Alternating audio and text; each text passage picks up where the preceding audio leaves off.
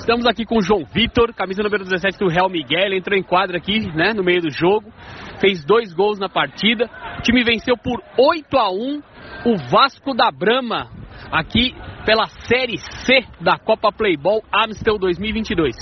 João Vitor, o que, que, você pode falar dessa vitória de 8 a 1 dos seus dois gols no jogo? Você fez um gol bonito aqui também no segundo tempo. E essa vitória por 8 a 1 o que, que você pode falar sobre essa vitória aí?